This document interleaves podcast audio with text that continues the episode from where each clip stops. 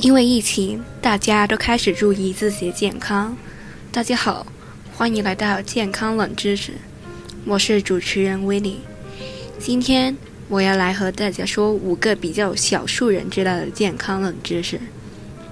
第一个，补身体只喝汤是没用的，熬得再久的汤也仅仅是非常稀薄的脂肪和水溶性的液体。主要的营养成分还是留在肉里，骨头汤也不能够补钙，就算是用高高压锅炖熬几个小时的汤，汤里面的钙质也只是比水稍微高一点点，而且脂肪的含量其实很高。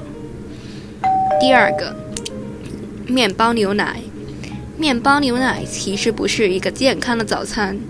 相信很多人为了贪图方便，每天的早餐就是面包和牛奶。但其实面包、牛奶主要问题是含糖量高较高，血糖很快升上来，又很快的下降下降，很容易疲倦。而且面包往往通通过加工，很多营养就在其中流流失了，所以非常的不健康。营养一点也不丰富。第三，蹲厕所久了未必是有便意。很多人觉得我的便便还没有排干净，就一直蹲啊蹲啊，然后一直这一直在想，哎，怎么怎么排不出来了呢？但其实根本只是一个你的直肠膜黏膜下松弛了，它慢慢垂下来，因为蹲姿和用力拉。都会增加肚子里的压力，容易让那个黏膜脱脱垂垂脱垂，所以记住了，如果下次吃的便便，记得不要蹲蹲厕所超过十分钟，不然很容易有这个痔疮的屁股，也就是屁股很容易会生生生东西出来，那就会痛痛了。第四个。有些人说泡脚就是养生，但其实也有很多人不适合泡脚。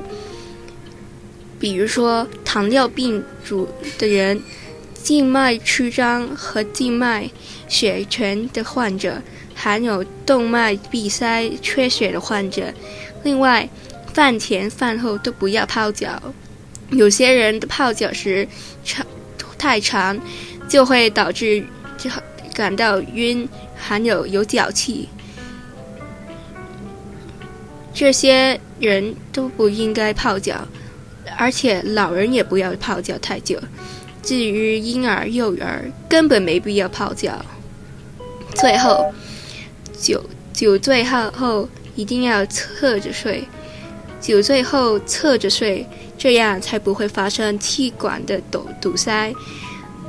侧着睡时。一定要给背后加一点枕头或者着短物，避免醉酒者自己翻成仰仰着睡，而且要隔一会看看，当他完全清醒的时候就可以放心了。好了，今天我就说到这里，下次我再给你们说说别的冷知识。